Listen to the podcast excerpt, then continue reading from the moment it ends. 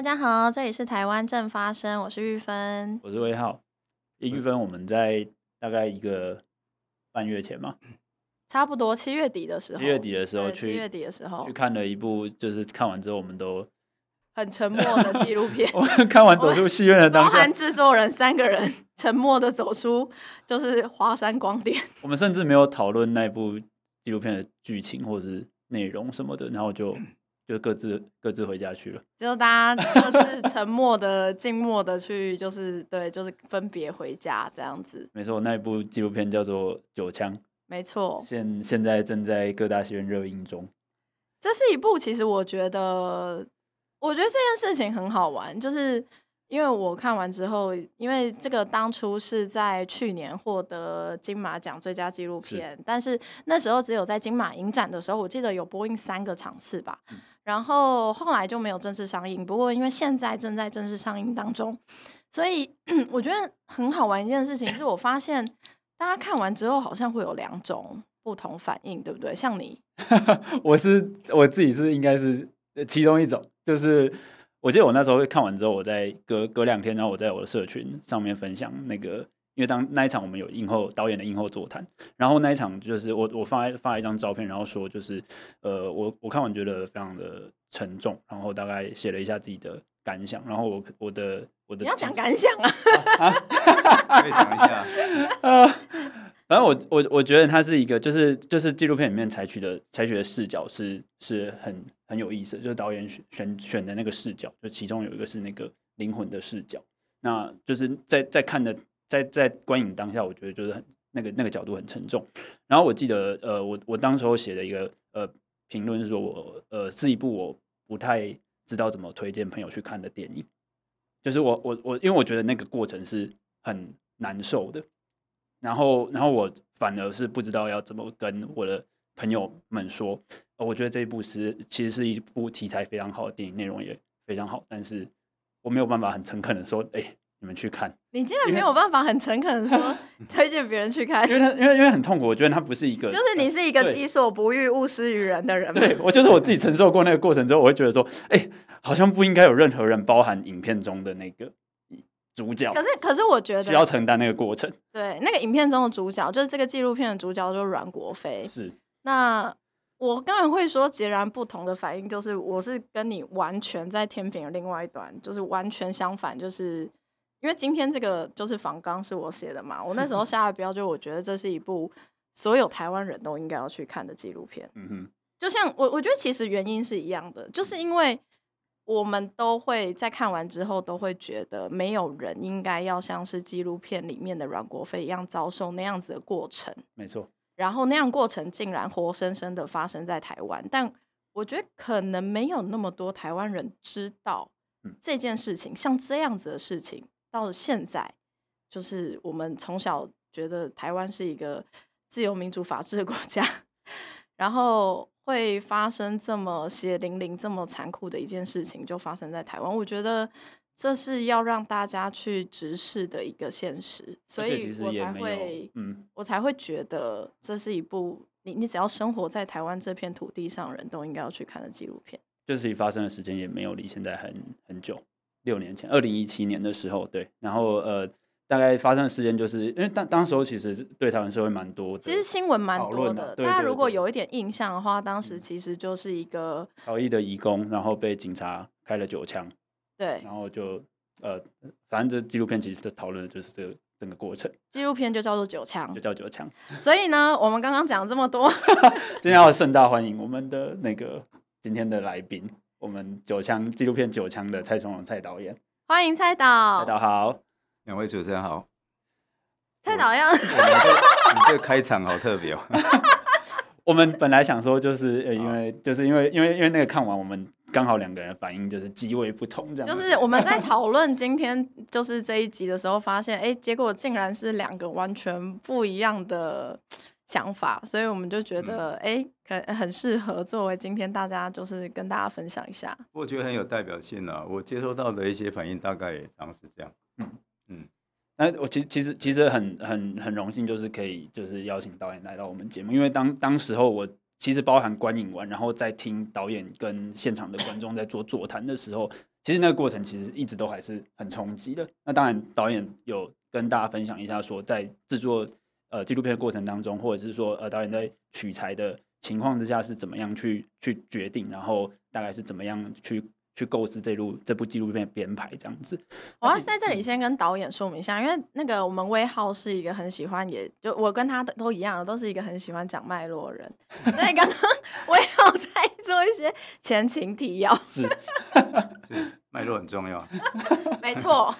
做纪录片的导演一定知道脉络很重要。当然，其实过去哈，就是接触我，我就是准备要访导演的之后，然后。就是回顾了一下导演以前的作品，那我发现说，我以前看导演作品的场合不是在电影院，是在那个大学的教室里面。就是导演过去拍的很多的那个纪录片和作品，是被作为那个大学或是高中课堂的一些教材。比如说，呃，以前导演拍过那个《移民新娘三部曲》，然后我在我在课堂上其实就看过那个《黑仔讨老婆》。然后还有呃，岛国杀人记是讲那个苏建和的案子，对，这也是就是我们在就法律的课堂上面非常常见的一个教材这样子。那因为这次九枪聚焦的是移工，那想问蔡老说，这一次是怎么样决定这个选题的方向？就是怎么样会让你起心动念想要处理这个议题？就对我来讲，这个当然可以讲很很大了哈，那个脉络其实很很大很远。可是就是我想今天就是大概讲重点，然后讲。大家比较容易理解的部分，哈，就是因为你刚刚有提到岛国嘛，哈，岛国杀人记事，然后后来就是黑仔他老婆，有没有？是就是这这两种，一种是外籍新娘，一个是司法人权，好像没有什么太大关联，对不对？然后，但是那个我们之前有一个呃影评人文天祥老师的有一个有一个特映场，嗯，他他的，然后他后来他有写一篇影评，他其实他也算是比较长。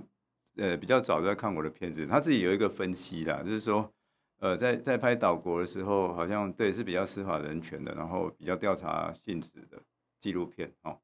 然后比较硬调一点哦，hardcore 这样子。嗯。然后后来拍《移民新娘三部曲》，尤其是有一个你们没有提到的，就是我我其实，在公共电视拍《移民新娘三部曲》之后，我。岛内移民到嘉义之后，好，我跟我太太阮青红，哦，我们就是一起成立家庭嘛。是我们其实一直一起拍了《四分之一》跟《再见可爱陌生人》，然后那个都是比较走人物故事，甚至比较属于那种小品哦，小品性质的那种纪纪录片这样子哦，制作经费也都比较少，然后那个就会相对好像比较温馨感性一点。嗯嗯嗯。那因为他两种都看过嘛，所以他会觉得说，哎，这个九枪好像是有点。集大成哈，就是把这两这两种调性合在一起，然后然后好像也就变得不像，就虽然这个酒香有令人难受的部分，但是整体来讲，有人有人都说我这个片子还是蛮温柔的，然后这个然后这个也许是来自于我跟我太太合作的影响量。文老师有一个这样的分析，那其实像他这样讲的前辈也不止一个哦，就是比较长期看我片的人会会觉得说酒香虽然。也许是我历来最让人痛苦的片子，可是同时它另外一面，其实可能是我过去的片子比较不会出现的。哎，哦哦，我没有特别去去思考这个东西，因为有时候我们做作品就是这样，或者说有点像我们拍片，有点像养小孩一样。我们生了什么小孩，其实我们没办法选择，然后我们顶多把它养大成，就是养抚养成人嘛。但是它到底会后来变成怎样的，我们其实也。不见得能够控制，所以我常常说，作品跟生小孩一样，有他自己的生命。每一部片子，它最后到底会走向什么地方，走到多远多长，都太就这个是我们我们生的人或做的人没办法控制的。所以我其实不见得常去，我没有特别去回顾说，哦，我的片子到底是第一阶段怎样，第二阶段怎样。这个有时候是评论者他们自己的看法。哦，不过如果以这个片来讲的话，就是因为你们提到九枪的选题哦，就是。我们刚刚讲的比较是风格上的变化，嗯，那选题的部分，其实如果以你们刚就是基本上对，好像有这两大类没错。我的作品里面目前这两类的是是比较系列性质的，嗯，司法人权其实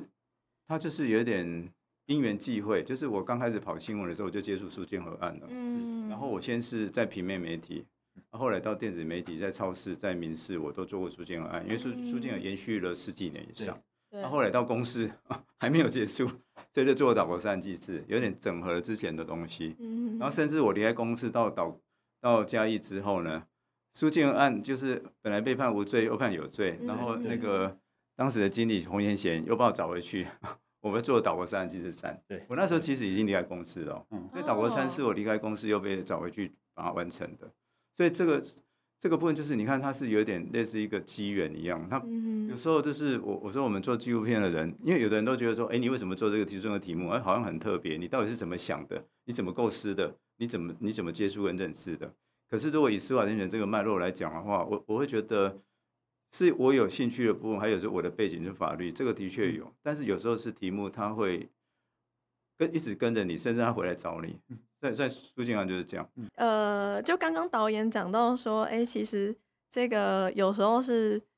题目，你选择一个 题目之后。你其实就像生小孩，最后这个小 孩会长成一个什么样的个性，其实也不一定是你一开始就可以决定好的。所以，我们想特别想要问一下蔡崇导演，就是其实在这个影片里面，我们当然一开始是从就是阮国飞。他的这个新闻事件开始，就是他被新竹那边的警察开了九枪，然后最后他的确在就是在台湾死亡。那后续当然有一连串的相关的家属，他爸爸来台湾，然后有一些官司，有一些司法的进展。不过，呃，其实这部片从阮国飞的事件起头之后，在整个纪录片里面，其实穿插了非常多不一样的。呃，义工他在他可能他处在一个呃逃逸的状态，或者不一定处在一个逃逸的状态，但是他们都共同面临了一些在台湾工作的困境。那我想问一下，就是就这些东西是怎么怎么样让你觉得就是？变成这部片现在这个样子，为什么会把它放在一起？对，因为我们一开始可能进去看九枪的时候就觉得，呃，就主要是要讲是要讲阮国飞的案件，嗯嗯嗯，但其实你真的去看了之后，你会知道说，其实导演你的企图是更大的，你不是只是要讲阮国飞的事件，而是阮国飞事件，他的确他。因为一些原因而因缘际会变成某一种很极端的案例，但是其实你导演我我自己也感觉啊，我看完片子之后，我觉得导演你试图想要呈现的是过去我们台湾社会长久以来可能不一定有被看见的是，就是有七十几万的，就是义工，他们生存在台湾这片土地上，这个国家，他们是处在一个怎么样的生活状态当中？我可不可以就是直接呃反问两位主持人哦，有点像观众调查一个问题啊，就是说呃你们你们对，就是跟很多观众一样，可能觉得就是讲阮国飞事件嘛。但是当你看了以后，发现二华提到很多合法移工、非法移工其他个案的时候，你们看的时候，你们会觉得说，哎，这些这些个案其实我大概也知道啊，嗯，或者说你们感觉是。其实你们其实本来不太知道这个东西，或者说觉得它跟阮国的事件跟应该没有什么直接关系，就是感觉比较是哪一种？我自己的想法是因为像导演在呃片中用的一些案子，是过去那个新闻上面其实蛮常见，比如说台湾做一些重大的工程，或者是说那时候高阶的事件，对，那那个时候其实见报都见很大，然后对我来说就是觉得说，哎。呃，从我因为那个那个事件大概从从从我们从念国小的时候到现在念大学啦，出社会，然后这十几年来从台湾引进移工到到现在，嗯，然后这个现象跨越这个时间是其实一直持续的在存在，嗯嗯，然后导演用不同的事件把它把它串在一起，嗯，那这这个这个事情就变成说，哎，这十几二十年来，就像导演刚才提到的，呃，包括说外籍的新娘进来来跟台湾人。成为家庭，或者是来到台湾工作，那但是他们的处境，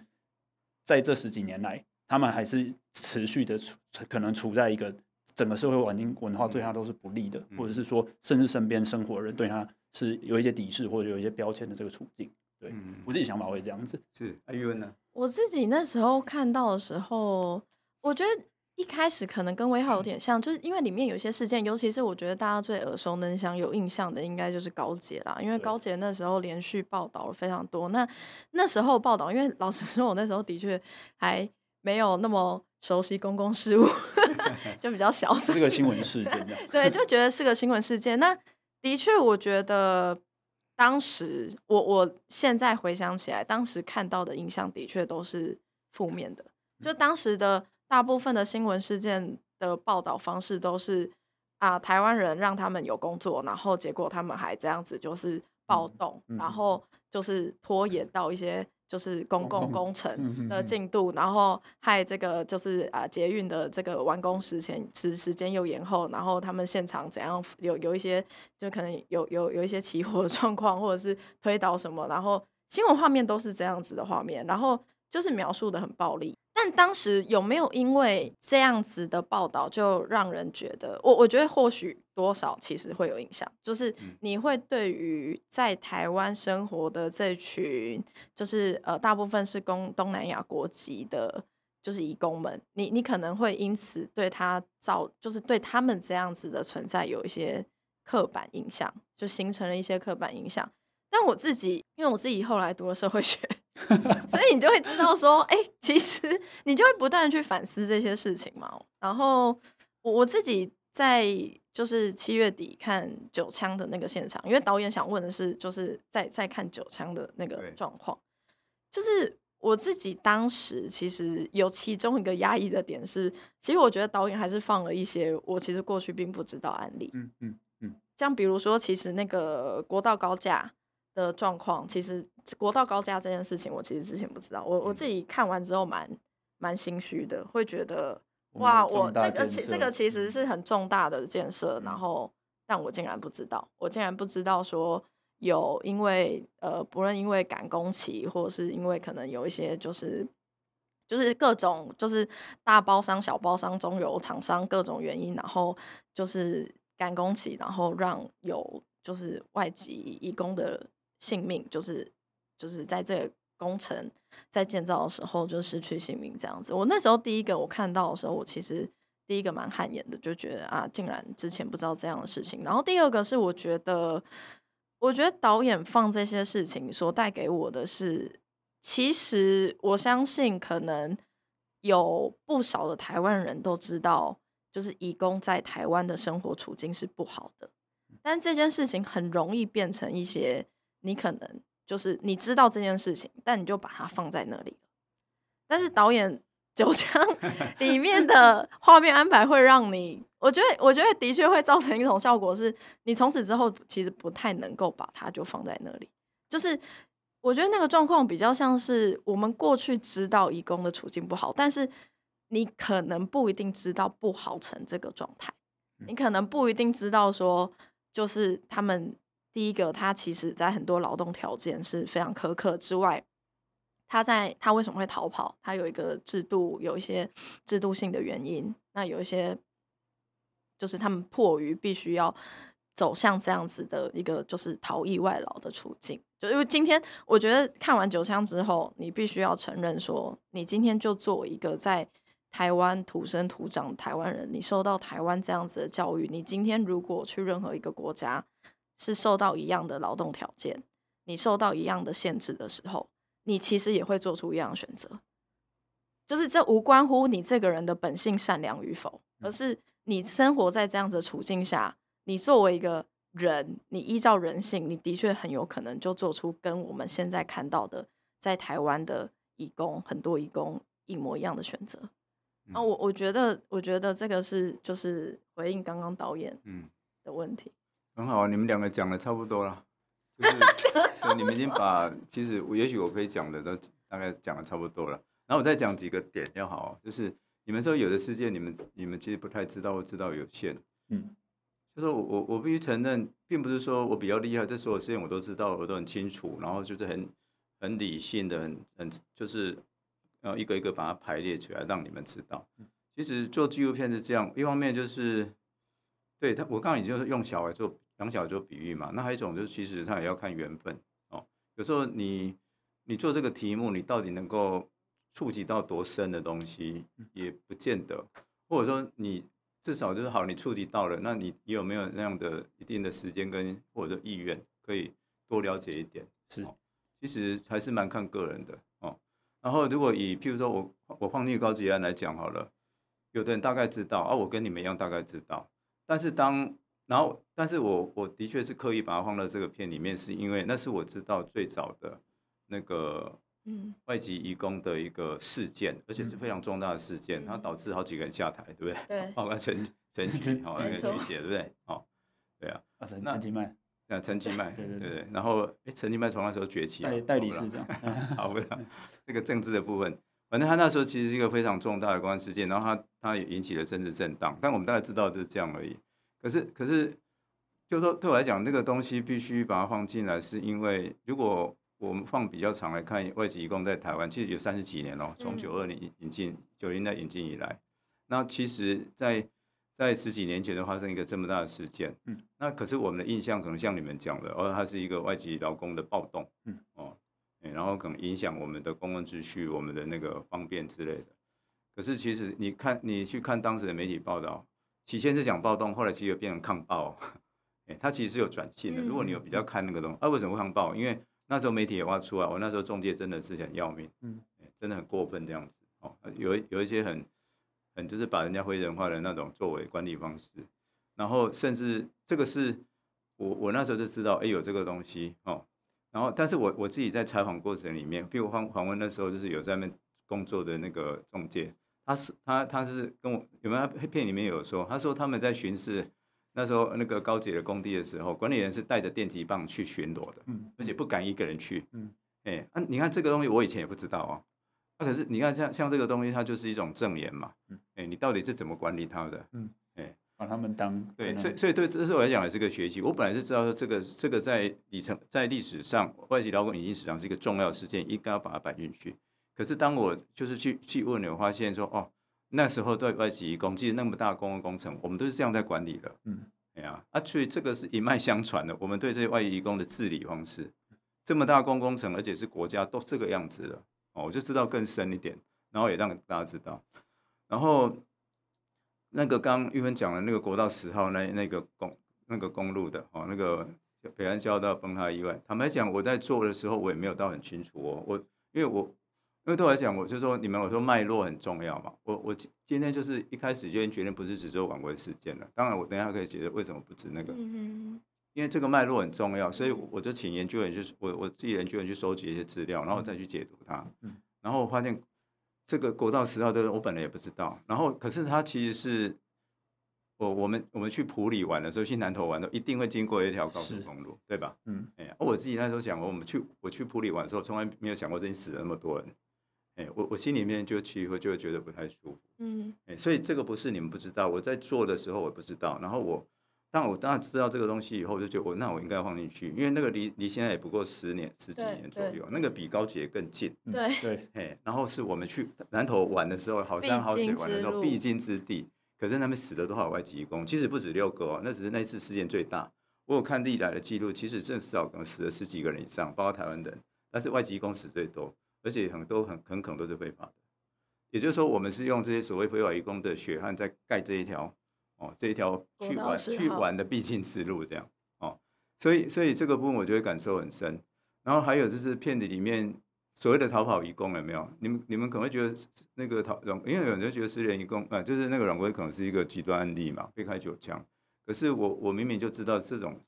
这种他们跑，然后他们受伤或警察受伤哦，或者说他们就是死掉的案例其实很多，尤其义工的部分，哎，所以所以。对我来讲，就是在这个过程里面，我也访到那个就是真的受伤在医院，然后我们去拍到他。对我来讲，这个也很重要，因为我觉得那个画面，其实你你你真的就是看到一个义工，他就是全身都是绷带的状态，躺在床上的时候，你你是真的会被那个画面震撼到。因为主流媒体不会报这个。对，对我来讲，因为我以前当了记者十年嘛，我觉得这是主流媒体应该做的事。哎，你老是在报抓抓抓的很精彩。但是人受伤以后你不去报了，那为什么报？因为他不算人。可是为什么以媒体来讲，大家都是人啊？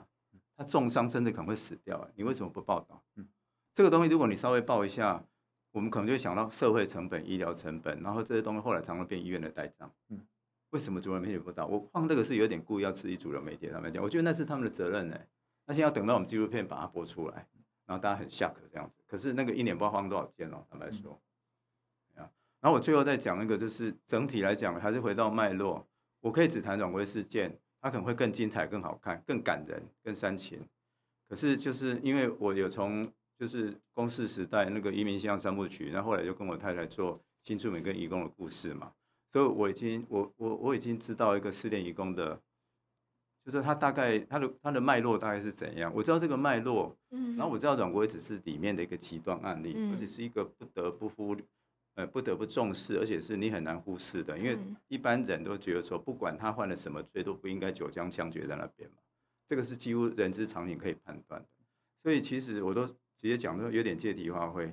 我可以去把这个事件凸显出来，把它过得很好看。可是我如果不借着这个事件，把它扩到我本来就知道这个脉络。这个来自于不公义的制度法令，还有我们的我们社会对待这义工的心理状态，这不合理东西加起来，这这个东西已经三十几年都没有改变的东西，我会觉得有点浪费这个义工这个阮国辉的一个他的死亡，哎，就是他就真的是有点白痴那边，他其实有点白痴，可是透过我的纪录片，我觉得他的死是比较有价值一点的，哎，我我都一直强调这点，所以他就一定是一个。阮国事件，他就一定要结合刚刚那些东西，他要他有一个更完整的脉络，让大家了解说那个事件的话，那不是偶然的。嗯。然后整理来讲，他可能会是骗的有点像是一个地了了解台湾移工地图一个地图式的一个东西。然后，但是他，但他也不是说就是他没办法到很深入，可是至少像你们讲的，他可能就是一个比较完整的 picture。我们看这个片子的时候，我们了解阮国事件大概的真相是怎样，但是我们了解。它是被放置在什么样的脉络里面才放这样的事情？然后这个脉络可能三十年后，我们可能不能忽视这个脉络哦。结合这个事件，它可能是越来越是我们台湾不可逃避的现实。嗯，因为我们需要他们，可是我们又把他们把他们负负面化，然后甚至把他们非人化。这个到底是一个什么样的社会？这到底是一个什么样的国家？这真的是一个正常的国家吗？嗯嗯，是。但是我们现在正常国家常常都只是。局限在这个名字要正常，我是台湾就叫台湾，不要说中华民国。可是我现在都一直强调，你国民要正常，你国家的内涵要正常嘛。你一个人叫蔡崇隆很好听，但你内内部烂的要命，那有什么用？你就是个烂人，对不对？名字很伟大，你你里面是个烂人，又有什么用？一个国家不能只有金玉其外。对啊，你台湾听起来很棒，那你就是一个烂国家嘛。你跟中国好不到哪边去嘛。嗯，哎，讲白一点就是这样，这样讲好像有点那个了哈。很 直接，掷地有声，因为我心里面常这样想，因为我觉得我很爱这个地方，所以我不希望它只是一个表面。希望就是我们爱之深责之切，人跟人之间，社会 社会面向也是跟跟名字在外面的形象是一样好的。对啊，对。我刚才听导演分享，其实呃，大概大概理解说导演在铺排纪录片的一个整个想法，然后希望传达给观众的东西啊。那其实我看。观影的过程当中，其实最让我呃没有办法去呃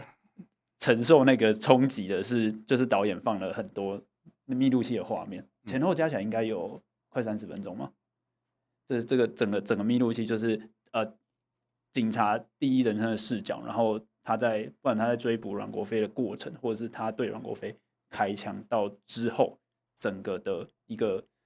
记录。大概四段，然后二十几分钟。对，然后把它如实的呈现在观众面前，这样子。对。那想想问导演说，就是为什么会想要把它完整的、全部不不毫不保留的把它放放出来？因为后面应该还有还有一些啊，只是说前面这一段过程是完全呈现给观众朋友看这样子。呃，这个是最常被问的嘛。然后其实我也说了又说，反正就是就是还是要不断的强调这件事，就是。我最早拿到的时候大概三十分钟左右，然后其实还有包括前前面警察在追逐的画面，然后画画会画面晃得要命，因为他是在身上，然后在追嘛，他在找阮国在哪边。嗯嗯，哎，啊那一段就是一个追逐过程，其实是然后也很晃，我保保证我如果整个剪进去，大家应该看到那里就开始想要吐了。嘿，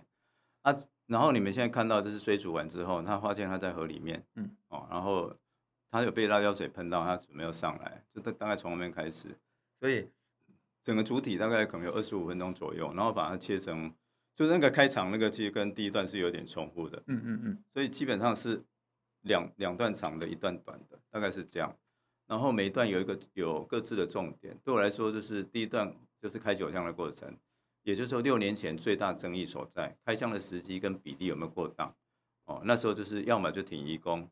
人权，要么就挺警察大胆用枪，哦，而我都不断的讲说。对，就是六年前，他在这个就是这样结案的，看你选哪一边。嗯嗯。哎，可是六年后，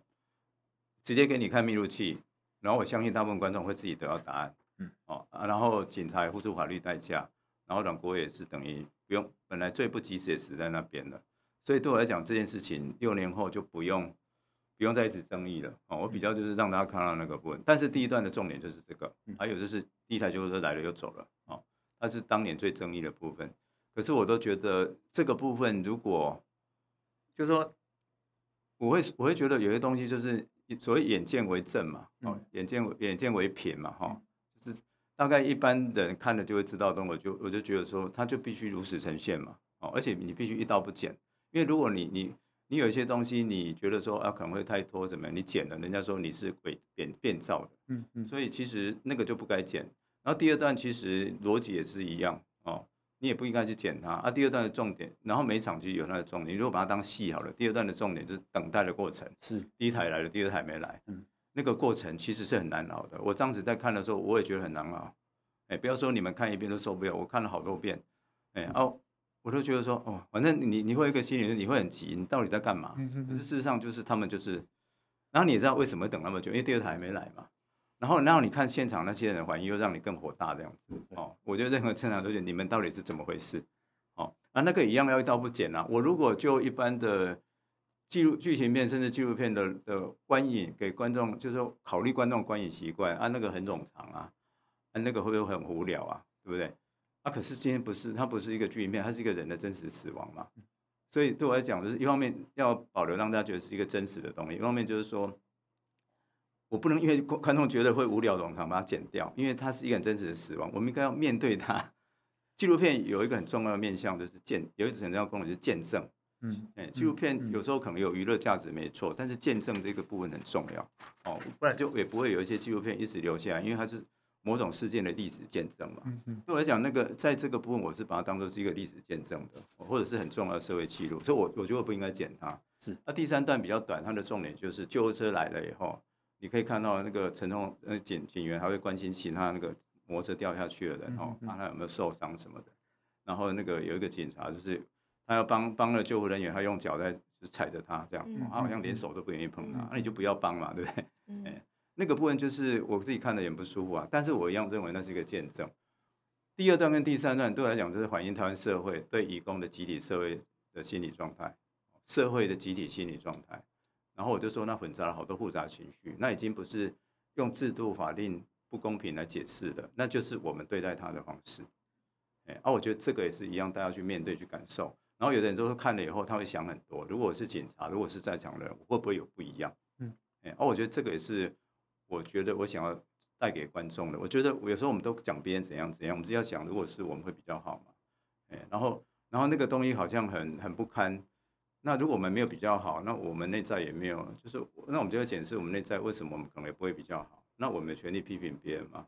然后这个是不是一个社会的工业？对以移工议题来讲，我们要怎么去改变这些事情？我觉得其实刚才导演在讲这一段的时候，我接着是想要请教导演是，因为我自己在看《九枪》这个纪录片的时候，我觉得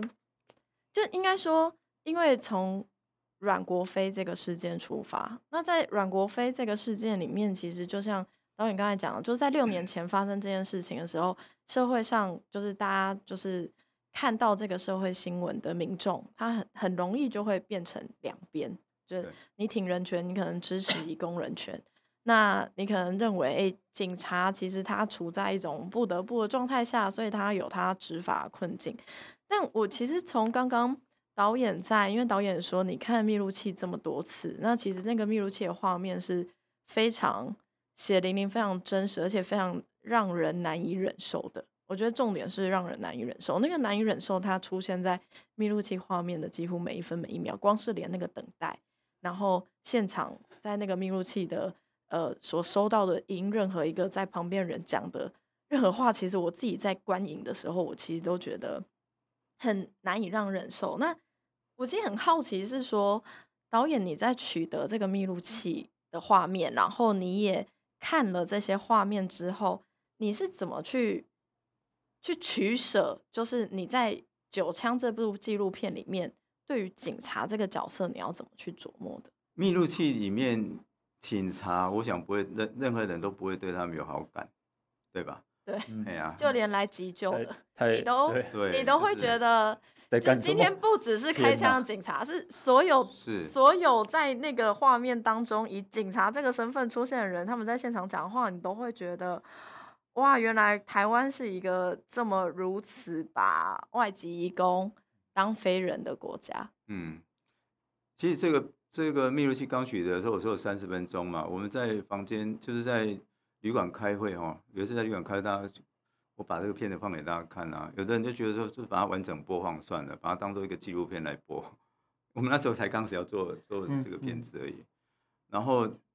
但是这个效果可能就像你刚刚讲的，大家就是对这一批人很反感，然后他也许会让大家对当时阮国事件的印象翻盘，嗯，然后这批人会受到很强烈的谴责，因为我们大概是第二年拿到的，嗯，哎，我我如果说真的要修理，他们就这样做就好了，在很多场合都讲过。然后现在很多把这个片子当丑景片的人都搞不清我的用心良苦。我觉得其实，我觉得那些人，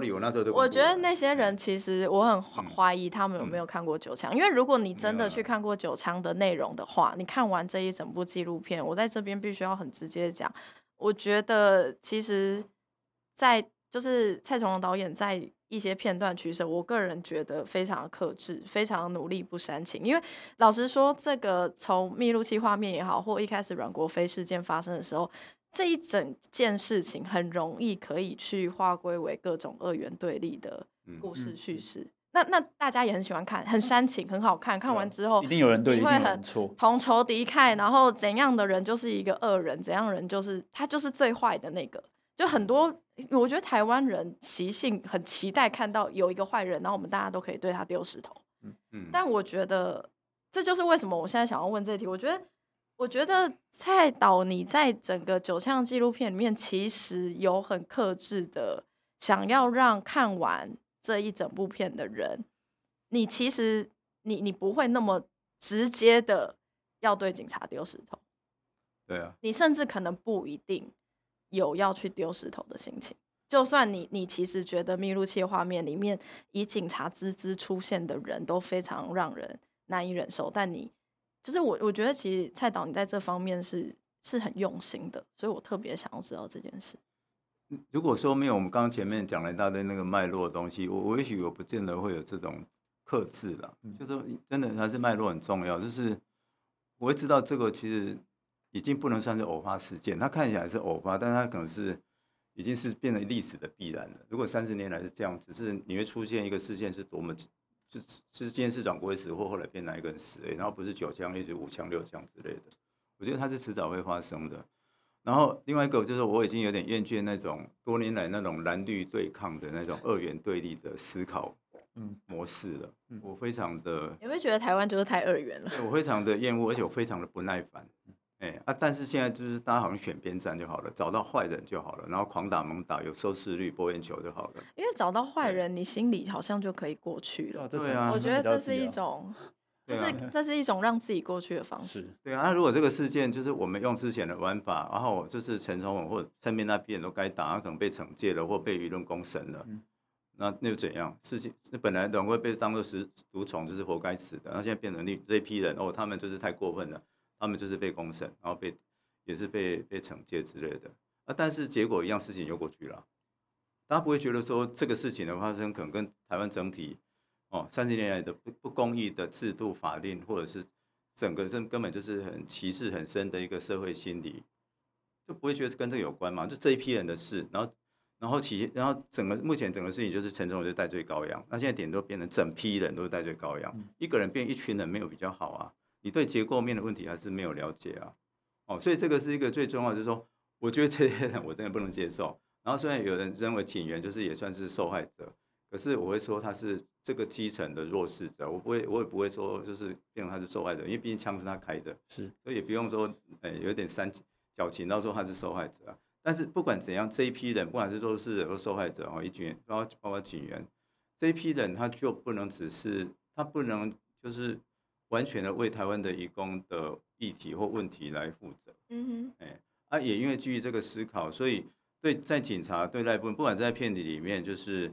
反正就是如此诚意，你自己判断。我后面就不加评语，再再去谴责他们。本来后面有些访问，有人在批评警察拿掉了。哦、那还有就是在警察的部分，访问两个警察，都是比较属于基层、敢敢讲话的警察，他们讲的东西就会对我来讲是比较持平的，他们不会完全就是就是帮陈总统讲话、警员讲话，但他有解释一下警员他们的训练，他们的养成是怎样。我认为这个观众需要知道这个东西，你就更不会就是说哦，这个是陈总统的问题这样。那还有一个就是说，他对这个事件本身有一个比较作为一个人的一个公民的一个评价，他们本身并不认为这件事情是应该要发生的，这个很重要。嗯，那对我来讲，这个就是某种。你可以说是某种被认识的，或者说在观点上，我们也会让看人比较不会说啊，我谴责这批人或谴责警员就好了这样子。其实，其实，在片中就是看到，就是刚刚导演提到，就是有除了事件本身之外，还有访问那个基层员警的角色嘛。那因为这两段就是呃，这和和这两位员警的访谈，他们其实就是提到说警员的教育训练，或者是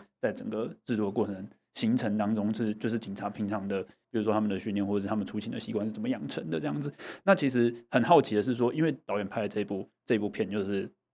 就像导演说的，当初这件事情就是本来被切成是很二元对立，挺警察或是挺义工。那在拍了这部片之后，或者是说在整个拍片的过程当中，接触到一些呃，不管是比较愿意出来在片中发生的警察也好，或者是说对于这件事情有一些反思的警察，或者是近期呃，是不是有这个警察的这个。包场，然后观影的这个活动，那不晓得说有没有一些导演这边和警察朋友，那还有或者是警察的团体本身，他们之间激荡一些讨论，或者是针对这件事情的反思，可以跟大家分享。他们其实透过王如宇还有片里面的刘伟田，他们两位警员，我们的确有接触到一些，他们本来其实就是有小团体的，嗯、哦，有协会是，然后还有就是消防员，他们其实也有团体，哦，翁律师他们对。他们其实对我来讲，就是说，他们虽然是基层，但是他们都很有进步意识，也都很认真这样哦。然后，所以他们其实就是在不同的场都有来看过哦。然后，然后我们甚至在前阵在内湖哈拉有一个包场，那时候透过网络也邀了二十几个警察来看。嗯。然后，如果以我目前我我得到从那边得到的回馈，大概就是有有的警员就真的他就是，我觉得好像也不不应该不一定是他下班后来看了。嗯，反正就就算他是他是一个现役警察身份，他看了以后，他好像还是可以跳，就是就是说跳在跳脱在一个公民的角度来看这个事件。哦，就就就这个事件，他们认为就是当时他们的同事这样的处理是有问题的，然后他们也会去去就，但他也知道那个同事为什么这样。那甚至有人会说，如果我是他，可能我不一定会做得更好。其实连王如雨很资深，他他都这样讲过。嗯所以我会觉得，我们有些就是有些警察真的是还蛮有反省能力的。然后呃，然后有的警察就是像像最近李佩常我的制片，他去高雄那个有一场哦，他就是有我们在脸书有写，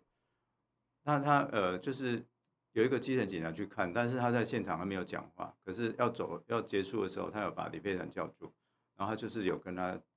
跟他讲，就是他看的感受，然后他讲一讲，他就哭了这样子。然后他就，然后他跟他讲说他在警察学校的观察，还有他在基层跟其他同事相处的感觉。啊，当然，因为那个是配展直接跟他谈，我不太知道。可是我在想，这个都是比较敏感、有反思能力的的的警察。然后他看了这片子以后，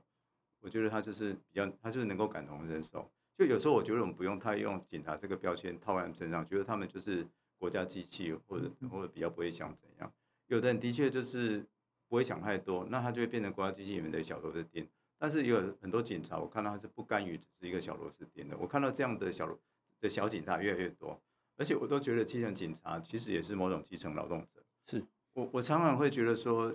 就是有时候我们看待警察也不要铁板一块了，然后我们要多鼓励那些有反思能力的警察出来，嗯嗯，然后甚至某种程度要保护他们，让他们声音可以出来。那我这个做这个片子的时候，我知道警察很容易被批。所以坦白讲，我去找王律也是有点刻意的。我希望有比较持平立场的警察声音可以出来，让大家知道这也有不一样面貌的警察。对对对，因为我们一直把他们说当把警察当坏人，就是有一种二元对立的思考嘛。包括那时候太阳花运动。我的我我是呃，这我是国家机械启动那一集的导演嘛，我有刻意去访问警察，嗯，然后警察说他们那时候就是没日没夜都没有睡觉。真的，我们上次访问石明景 他说他当时在总统府前面凯道执勤，连续执勤二十八个小时，对啊，就是站在那边二十八个小时，他也没办法离开，因为也没有人可以来接他的班。是啊，如果从一个劳动者立场来讲，他们就是被剥削很厉害的劳工嘛，是他的工作是警察而已。对，然后任任何人如果被过度剥削，可能都不正常嘛，对，就这样啊，嗯。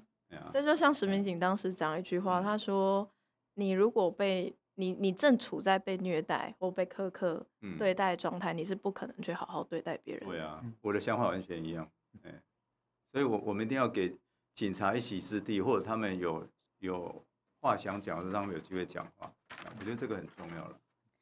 那导演其实我我自己个人非常好奇一件事情，哎，这句话我其实已经讲很多遍了。对，你好，你好奇的事情很多。我真的是，我真的是很想很想很想要访问导演，很想想很久了。那因为我自己在七月底那次就是名人堂的宜兰包场，那导演有去那次的映后，我觉得导演在那次的映后其实讲的蛮温柔的。我说的温柔是指说，导演你在最后其实试图在提醒大家一件事情：是今年二零二三年是选举年，我们要选出国家未来的领导人，我们要选出各地区的立法委员，但是。呃，在选出这些人的时候，我们同时也应该要去知道说，哎，把就是就是选了你之后，你要做什么事情。然后导演那时候试图在那个 场合提醒大家要去注重这个移工政策。但是 我为什么会说导演温柔？是因为导演你其实，我觉得你你在最后保留了一件事情没有说，就是你只留了一个问题给大家说，哎，大家可以想想看，为什么移工政策没有没有好像很少被。搬上主流的政策讨论上面过，那其实说穿了，大家都心知肚明，就是因为移工就是外籍移工嘛。当他今天处在一个外籍移工的身份，他作为一个外籍人的身份的时候，同时就代表了他其实并没有投票权。那在一个民主社会，其实没有投票权的人的处境是很难被这个国家的。政治事务去作为首要考量的事情的，就在优先顺序上，我们国家有很多必须要去讨论的重大议题，比如说少子化，比如说我们的经济产业的未来出路，这些大家都可以同意都很重要。我们的呃人行地域的问题，这些都很重要。那在众多重要的事情上面，就是关于一群没有投票权人的生活处境，它就会不断的被递延，它会不断的被。延到很后面，那就会变成我们看到的现状是，的确就是关于移工的处境。导演从一开始我们问的前几个问题就提到了，我们从三十几年前引进，就是开始开放外籍移工之后，他们的处境在这三十几年来，其实其实其实基本上没有多大的变化。嗯，我刚刚因为刚刚就是导演提到，就是其实其实我们生活周边，玉芬其实有谈到，就是我们我们我们生活。周遭其实就有非常多的新移民，即便是即便是如此，就是和我们生活这么近，我们走到便利商店就可以遇到人，或者是我们买个买个午餐、买个晚餐就会遇到人。可是我们并不会说在每一次的，就像刚才玉芬提到的，我们不会说在我们选举的时候，或者在提出公共政策的讨论的时候，把移民政策或者是新住民的政策放在一个排序很前面的位置。那如果说像呃导演长期关注新移民和和新住民的。的议题。那如果说今天要请导演针对现在台湾社会或者是政治候选人去提就移工政策相关的建议的话，导演会有什么想跟他们说的？嗯，其实因为有时候有人都会看，就是说看了纪录片有所感，或者说认同的话，他会问说：“导演，你希望能够做什么嘛？哦，嗯、或者说你的片子能够产生什么样的影响？”所以这也是为什么你刚刚说那个映后做完会提到选举的原因嘛？因为其实有人常会问这方面问题，虽然我都还是会特别强调，纪录片工作者应该是能够好好的提出问题就谢天谢地了，你不应该提要求纪录片导演还要提供解答。那那我们要政府干嘛？对不对？连一条龙，对啊，一条龙啊！啊，就是说有有人会对纪录片抱持一个太理想化的想法，哦，他要啊，他要客观中立，没有的话就你太你太主观会被骂哈。然后你讲你讲我不喜欢的议题也被骂，然后哎你讲的问题不讲答案你被骂这样哦。可是可是对我来讲这个都是不太合理的期待。你你为什么自己要求自己要去要求别人？然后我们只是一个做纪录片的人，我们其实这个影像劳动者我们没有比较厉害了，真的。那但是现在我觉得在这个脉络，我觉得谈这个是有有趣哦。所以其实你们问这个问题，我也在想，就是就是包括这段时间有时候被问的那个部分，就是其实。我我如果讲大一点，就是我觉得，或者说，呃，我接触这个议题哦，就是到目前的感觉，我觉得台湾基本上，台湾在东南亚议题的部分，基本上是一个台湾两个世界了。嗯，哎啊，或者说我们今天说我们不喜欢中国的一国两制，我觉得我们就在搞一国两制啊。对啊，我觉得导演讲很精准，讲难听点就是这样啊。我们对愚公的对待是一国两制啊。那些你你刚刚那个那个议论后面整理的东西都整理出来了，太多的不平等了嘛。而我们以前就是大公大。读历史教科书哈，我们那时候就是如果比较大众的思维说，呃，那个国外国跟台跟中国订了不平等条约，他其实移工订跟我们台湾人也订了不平等的合约啊，嗯嗯哎呀，然后然后那为什么可以这样一国两制啊？啊，为什么可以这样？因为他们基本上是客工，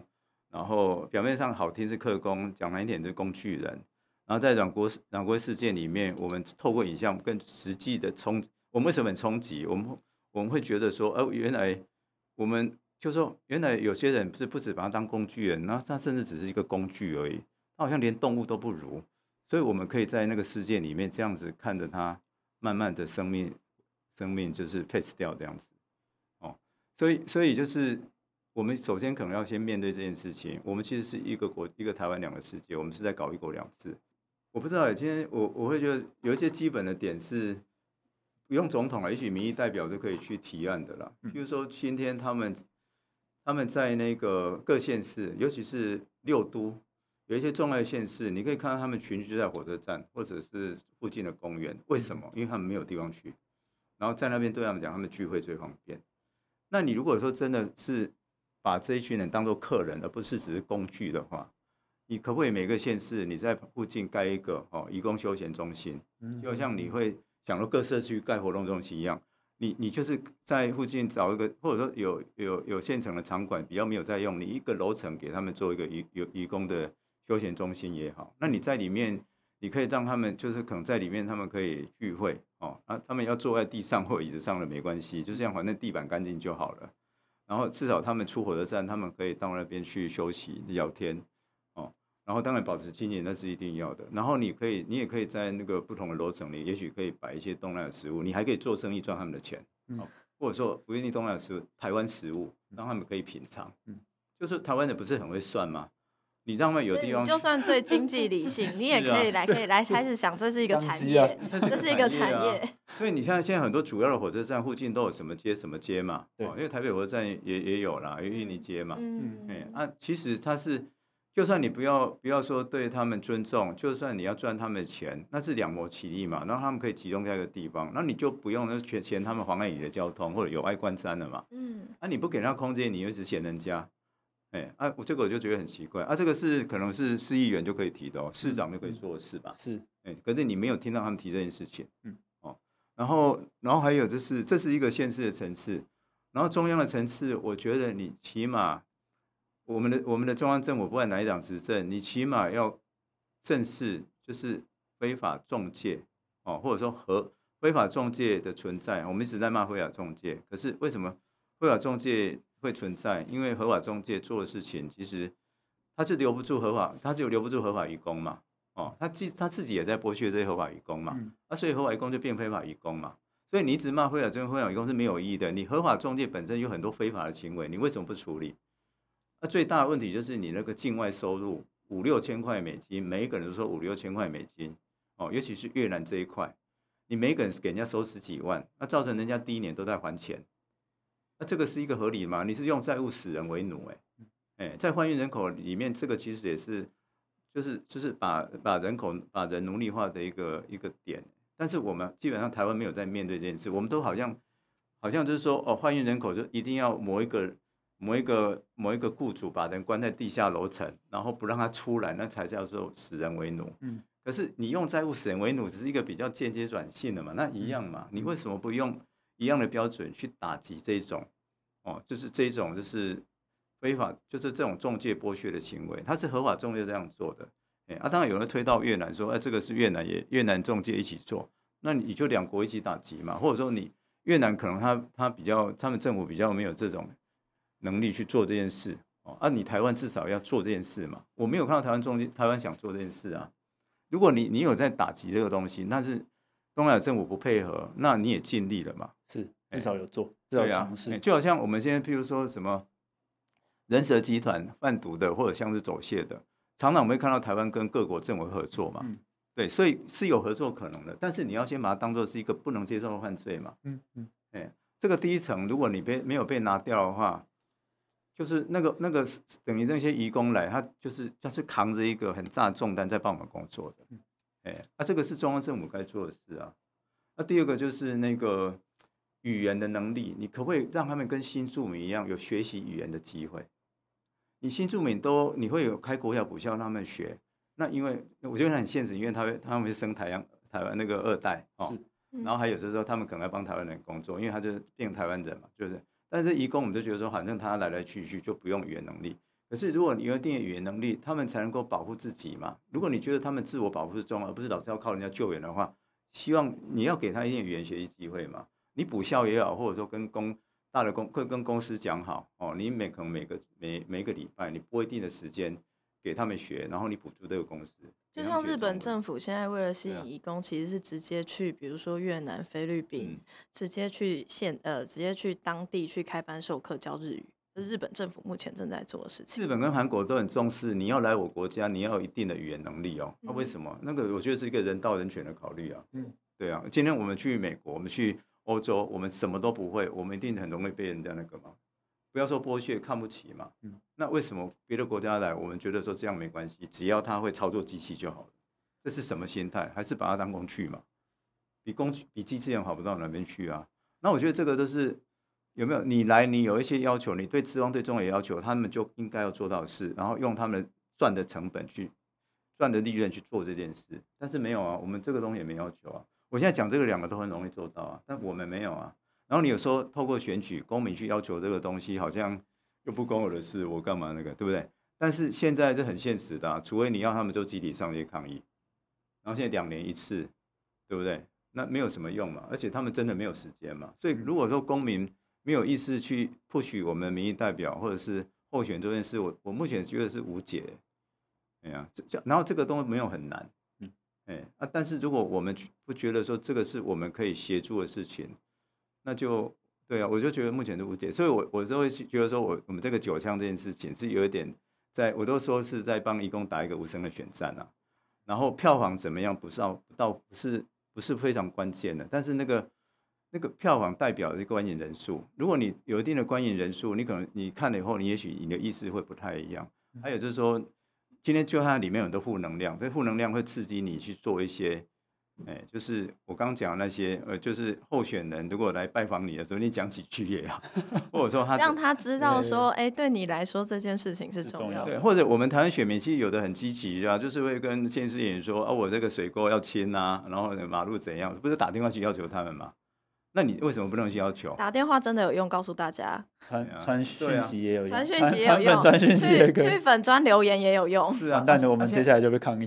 他现在只是说做这样的人不够多，而且他会觉得说对他不利嘛。但是我都提醒那个大家一个点，就是说你家里现在没看护，你迟早可能会请看护。嗯，哎，因为我们是一个人口快速老化的国家，而且少子化。对，所以所以就是说你你对他们，你你帮他们设想一点，未来是回馈到你身上。你有一个身心健康的义工或看护的朋友哦，或者说你你的属下哦，你的员工，其实对我们台湾人也是有利的。我们不要老是在想说这个对我们不利，好不好？你你看远一点是对我们有利的。然后玉芬，你现在也许你还不雇主，你长长久来讲，你可能会变雇主，除非你以后都要自己照顾你父母，对吧？然后然后再讲了一点，就是说，也许我们对我们目前的长辈真的改变了他们的意识形态哦，但是。你来看九腔，也许你可以变成一个有先验知识、先备知识的雇主，你也许你的对待会不一样，那都是一个改变呐、啊。对，所以在节目的最后，我们特别想要请导演，就是跟我们说一下，说目前其实是九枪正在正式上映，对不对？对。九枪就是从九月一号 开始嘛，或者说九月看九枪，八月八尺门这样，顺便帮那个唐导广告。是，我们其实我们都有互相在交流啦，然后就是互相加油这样。哎，我们其实本来不认识，但是大家不约而同的对移工的议题认为是重要的，然后台湾人应该可以有更多的认知。然后目前九枪就是上映到第三周嘛，然后有一些朋友跟我说就是。哦，他可能两刷三刷，对，是很支持的那种，有有三刷的，很厉害。那个心理健康程度要很强。对，但是他有，但是他们会讲一个点，就是有时候只有两个人包场，有时候四个人包场。今天才收个讯息，所以所以现在戏院会减少，就是说目前目前就是有一些地方去看的人就很少哦啊。当然，我们那时候发行策略是起先多加一点，让各先生可以看到，然后慢慢就是真的就是看看那个戏院的状况。然后现在其实戏院在减少中。然后，可是又有一些朋友在抱怨说，怎么新竹没有，花莲没有？我就会觉得说，可能大家还是要把握机会哈，就是在目前还在上映里面，也许你们就赶快去戏院看。然后对我来讲，戏院版的九枪可能跟跟你们会未来，也许因为有的人会觉得说，因为我们之前有些公益场嘛，哦，然后其实后面也接受很多的学校或社社区大学邀约，目前已经排到年底了。有人会认为说后面可以看到哦，可是我就强调一点，就是说。戏院版的九枪就是跟我过去做的电视纪录片不一样，是我一开始就决定用戏院规格来制作，因为它里面的元素哦，不管是密录器或灵魂视角的东西，或者它的那个声音哦，音乐的这个部分，都都是在戏院里面你可以感受比较深刻，然后它是一希望观众有一个沉浸式的感受去看这部片子哦，虽然它它有点让人家痛苦，可是如果你在戏院看这个东西，可能。有一些感觉会跟你只是在看那个手机或者是电脑荧幕是不一样的，然后那个必须要在戏院里面看你才会感觉得出来，然后在戏院看的感觉可能会让你觉得说，我不是在看一个他者的伤口流血而已，我会看，我们还会看到我们好像我们作为一个台湾人，我们比较陌生的内在哦，是长什么样子？哎，所以我我所以我的目标刚就是台湾的台湾公民，然后我也希望说。你去你们去看的时候，不要觉得你是在看阮国的事件，你只在看外籍移工。其实我们是在看我们台湾社会，我们在看我们自己要成为一个什么样的，我我们是什么样的公民，然后我们正要成为一个什么样的国家。哎，我觉得有什么样的公民，就有什么样的社会跟什么样的国家，这样子。哦，它不真的不只是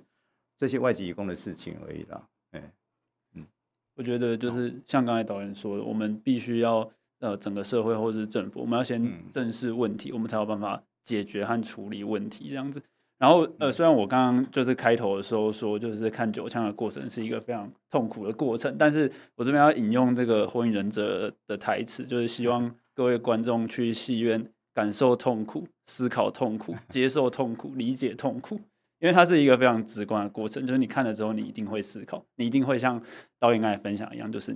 这些事情为什么会是这样子。因为你就是直直直直接接的看到一个人躺在那边受苦的过程，那对于观影和影片中的人都是一个，我觉得是一个非常煎熬的过程，所以真的鼓励大家进戏院去支持《九枪》这部纪录片。不要说是九枪了，自我挑战。啊，真的真自我挑战，是 列为自我 挑战的一个方式，自我挑战的方式。好，谢谢。那其实从上个礼拜我们在讲海劳，在讲远洋渔工他们的处境，讲八尺门辩护人，到我们这次今天在跟蔡成龙导演聊九枪，其实我必须要很直接的讲，我们今天作为一个台湾人，你每天的日常生活，我们都得利于。这些东南亚国家的劳工朋友们，他们贡献了他们的生命，他们贡献了他们的劳力所建筑出来的，而这些果实是我们每一个人正在享受着。大家意识到这一点之后，接着要去想一件事：我们可能很多人，可能听众朋友自己或你身边就有一些人，呃，人生规划里面包含了去澳洲、去日本、去德国。打工度假，或者是你有出国工作这样子的规划，那你试着想想看，你今天如果去某个国家，你要先缴超多钱之后，你没有办法在那个国家自由的转换工作，你今天被雇主苛刻虐待，你没有办法去去换一个公司的时候，你你会作何感想？